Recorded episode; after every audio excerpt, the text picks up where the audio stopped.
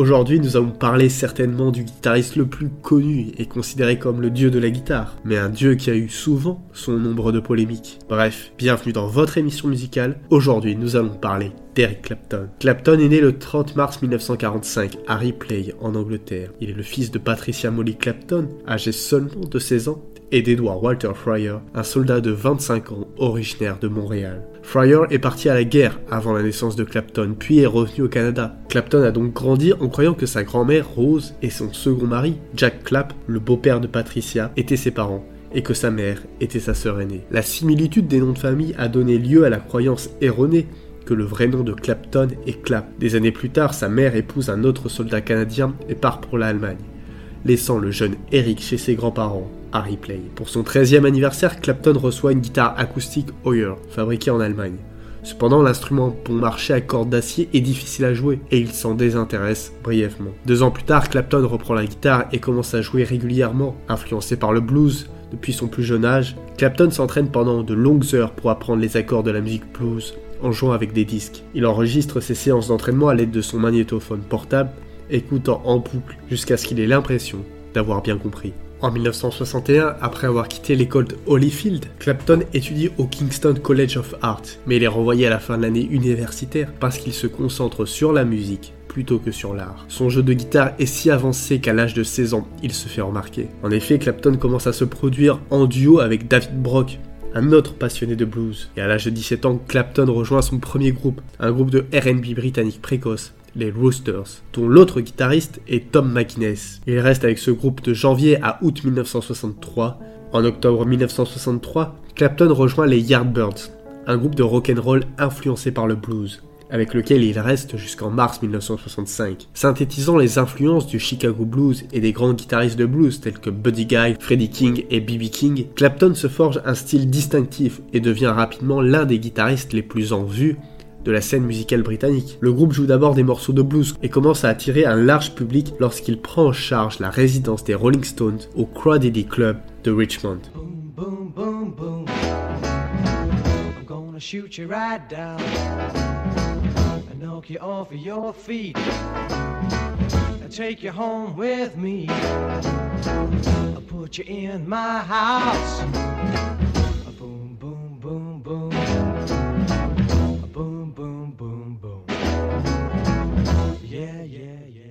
Le guitariste rythmique des Yardbirds, Chris Dreja, se souvient que lorsque Clapton cassait une corde de guitare pendant un concert, il restait sur scène pour la remplacer. Le public anglais attendait le retard en faisant ce qu'on appelle un slow hand clap, battement de main lent. Le surnom de Clapton, Slow Hand, lui a été donné par Giorgio Gomelski, un jeu de mots sur le lent battement de main qui s'ensuivait lorsque Clapton s'arrêtait de jouer pendant qu'il remplaçait une corde. En décembre 1964, Clapton se produit pour la première fois au Royal Albert Hall à Londres avec les Yardbirds et ça sera la première fois d'une longue série de concerts au Royal Albert Hall. L'année suivante, Clapton et les Yardbirds ont eu leur premier grand succès, For Your Love, écrit par le compositeur Graham Gouldman, qui a notamment écrit des chansons à succès pour les Herman Hermits. En partie à cause de ce succès, les Yardbirds ont choisi de s'orienter vers un son plus pop, aux grandes dames de Clapton, qui se consacrait au blues et au non-succès commercial. Il a quitté les Yardbirds le jour où For You Love a été rendu public, ce qui a privé le groupe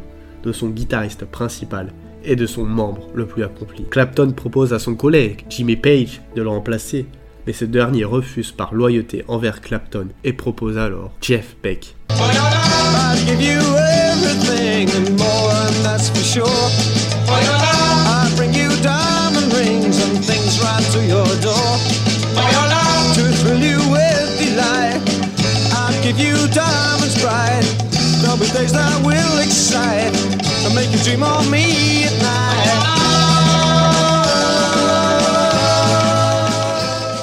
Clapton rejoint John Mayall and the Blues Breakers en avril 1965, qu'il quitte quelques mois plus tard. En mars 1966, alors qu'il est toujours membre des Blues Breakers, Clapton collabore brièvement à un projet parallèle avec Jake Bruce et Steve Winwood. Il n'enregistre que quelques titres sous le nom d'Eric Clapton and the Powerhouse. Au cours de son second passage chez les Blues Breakers, Clapton a acquis la réputation d'être le meilleur guitariste de blues du circuit des clubs. Bien que Clapton ait acquis une renommée mondiale grâce à son jeu sur l'album influent Blues Breakers John Mayall with Eric Clapton, cet album n'a pas été publié avant qu'il ne quitte le groupe pour la dernière fois en juillet 1966.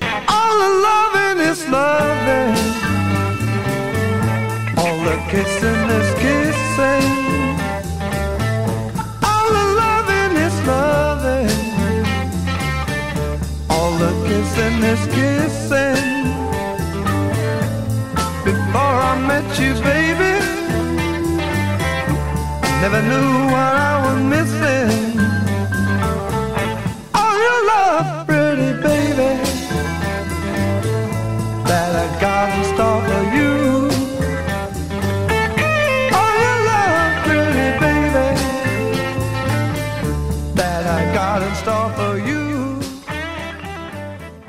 Il quitte donc les Blues Breakers en juillet 1966 et a été invité par le batteur Ginger Baker à jouer dans son nouveau groupe, Cream, l'un des premiers super groupes avec Jack Bruce à la basse. Avant la formation de Cream, Clapton n'était pas très connu aux États-Unis.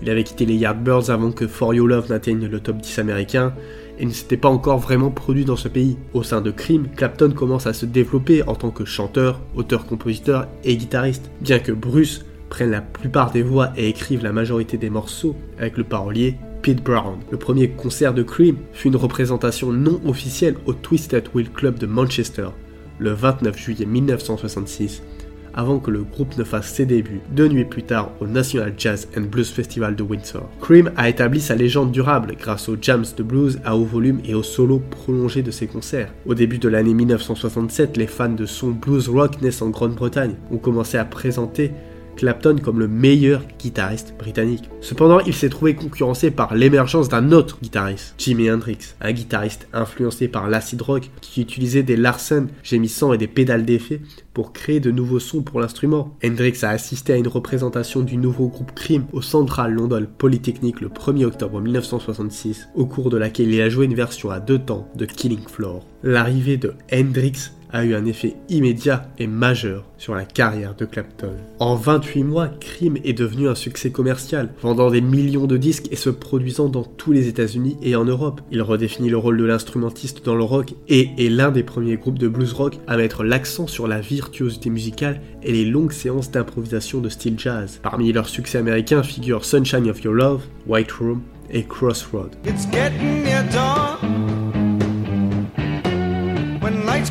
Tired eyes.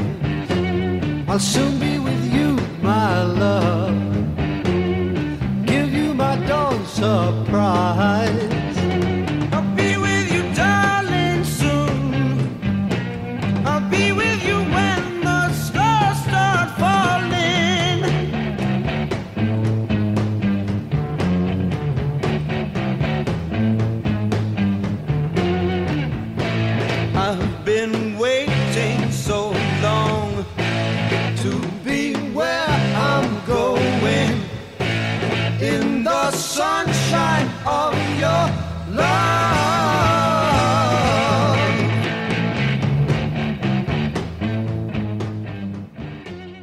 Bien que Cream ait été salué comme l'un des plus grands groupes de son époque et que l'adulation de Clapton en tant que légende de la guitare ait atteint de nouveaux sommets, le supergroupe n'a pas duré longtemps. La consommation de drogue et d'alcool fait monter la tension entre les trois membres et les conflits entre Bruce et Baker conduisent finalement à la disparition de Cream. Une critique virulente de Rolling Stone sur un concert de la deuxième tournée américaine du groupe a été aussi un facteur important de la disparition du trio. Et Clapton en a été affecté. Puis entre-temps, elle participe à l'album blanc des Beatles en interprétant le solo de guitare dans While My Guitar Gently Weeps. Puis bon, vous avez compris, il va rejoindre un nouveau groupe et ce nouveau groupe c'est Blind Faith en 1969 qui était composé du batteur de Cream, Ginger Baker, de Steve Winwood Traffic et de Rick Gresh de Family. Le supergroupe a fait ses débuts devant 100 000 personnes à Hyde Park à Londres le 7 juin 1969. Ils ont donné plusieurs concerts en Scandinavie et ont entamé une tournée américaine à guichet fermé en juillet, avant la sortie de leur unique album. L'album Blind Face ne comprend que 6 chansons, dans le tube Can't Find My Way Home. L'image de la pochette de l'album, représentant une jeune fille pubère au sein nu, est jugé controversé aux États-Unis et remplacé par une photo du groupe. Blind Face se dissout après 7 mois.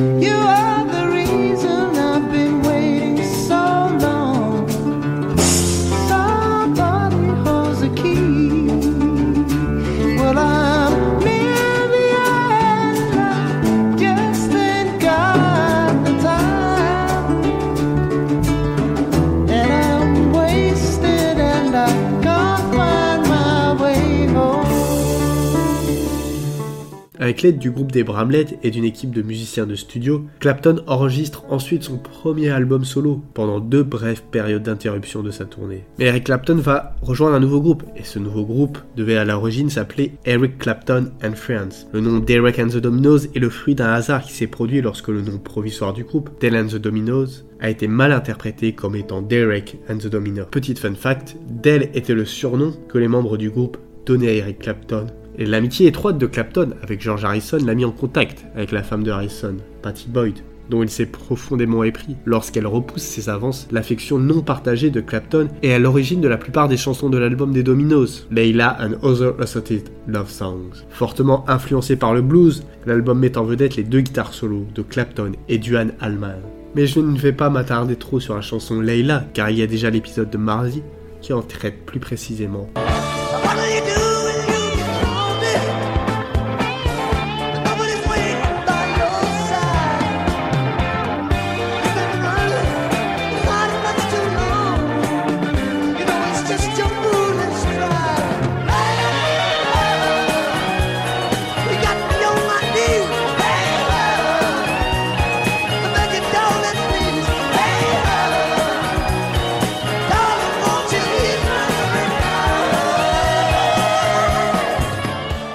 Les succès de Clapton dans les années 70 contrastent fortement avec les difficultés qu'il rencontre dans sa vie privée. Roulé par des désirs romantiques et une dépendance à la drogue et l'alcool, il s'est entiché de Patty Boyd qui était à l'époque marié à son ami George Harrison, et s'est retiré des enregistrements et des tournées pour s'isoler dans sa résidence du Surrey lorsque le groupe s'est séparé. Il y nourrit une dépendance à l'héroïne qui se traduit par une longue pause dans sa carrière, interrompue uniquement par le concert for Bangladesh en août 1971, où il s'évanouit sur scène et est ranimé et parvient à terminer sa prestation. En janvier 1973, Pete Townsend des Who organise un concert de retour pour Clapton au Rainbow Theatre de Londres, judicieusement intitulé Rainbow Concert afin d'aider Clapton à se débarrasser de son addiction. En 1974, Clapton commence à vivre avec Patty Boyd. Ils ne se marieront qu'en 1971 et ne prend plus d'héroïne bien qu'il commence à boire beaucoup. Il monte un groupe de tournée discret qui comprend Riddle, le guitariste de Miami George Terry, le claviériste Dick Sims, le batteur Jamie Oldaker et les chanteuses Yvonne Elliman et Marcy Levy. Avec ce groupe, Clapton enregistre 461 Ocean Boulevard, un album qui met l'accent sur des chansons plus compactes et moins de solo de guitare. La reprise de I Shot the Sheriff est le premier succès de Clapton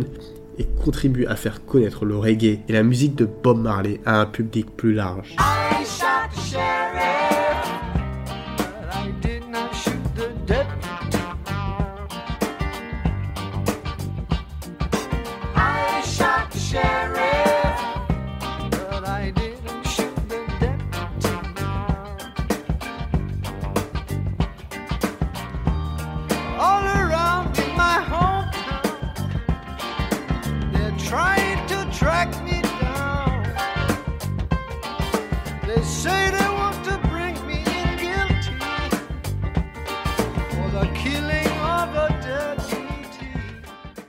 L'album There's One in Every Crowd, sorti en 1975, poursuit cette tendance. Le titre original de l'album, The World's Greatest Guitar Player, a été modifié avant le pressage, car on pensait que son intention ironique serait mal comprise. Le groupe a fait une tournée mondiale et a ensuite sorti un album live en 1975. Dans cette fin des années 70, c'est l'alcoolisme qui hante Clapton. Il est obligé de faire plusieurs cures pour se débarrasser de son addiction. C'est seulement dans les années 80 que le renouveau a lieu, où il participe à un album de Roger Waters, Hitchhiking, mais aussi qu'il sort un album marqué par les synthétiseurs, Auguste, en 1985. Les années 1990 ont été marquées par une série de 32 concerts au Royal Albert Hall. Le 27 août 1990, le guitariste de blues, Stevie Ray Vaughan, qui était en tournée avec Clapton et trois membres de leur équipe, ont été tués dans un accident d'hélicoptère entre deux concerts. Puis le 20 mars 1991, Connor, le fils de Clapton, âgé de 4 ans, meurt après être tombé de la fenêtre du 53e étage de l'appartement new-yorkais de l'ami de sa mère. Les funérailles de Connor ont eu lieu le 28 mars à l'église Sainte-Marie-Magdalène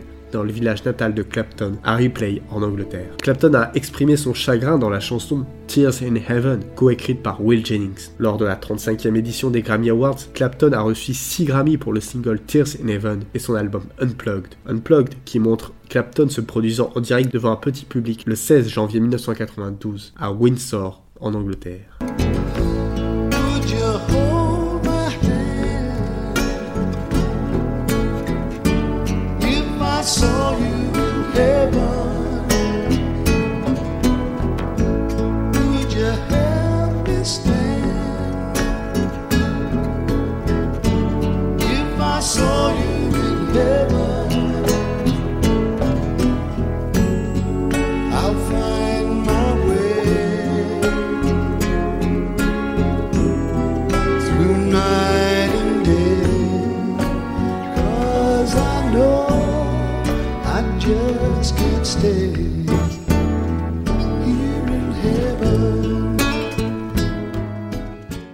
L'enregistrement par Clapton en 1996 de la chanson Change the World a remporté le Grammy Award de la chanson de l'année en 1997, année où il a enregistré Retail Therapy. Enfin, en 1997, il participe au Concert Music au Royal Albert Hall de Londres, où il interprète Layla, Same Old Blues, avant de terminer par Hey Jude, aux côtés de ses collègues Paul McCartney, Elton John, Phil Collins, Mark Knopfler et Sting. Et à l'automne de cette même année, il sort l'album Pilgrim, le premier disque contenant du nouveau matériel depuis presque 10 ans. C'est à cette même période qu'il entretient une relation avec l'auteur-compositeur-interprète Sheryl Crow.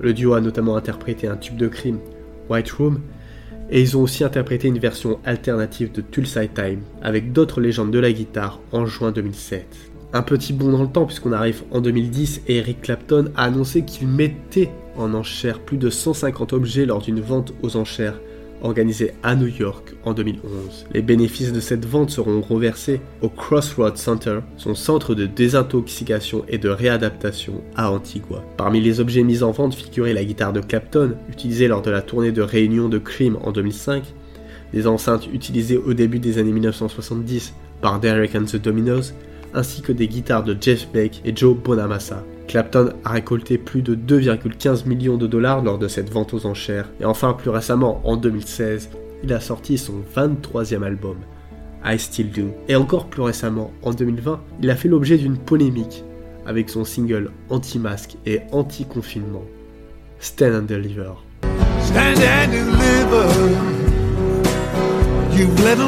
The fear. Stand and deliver. But not a word you heard was true. And if there's nothing you can say, there may be nothing you can do. Do you wanna be a free man?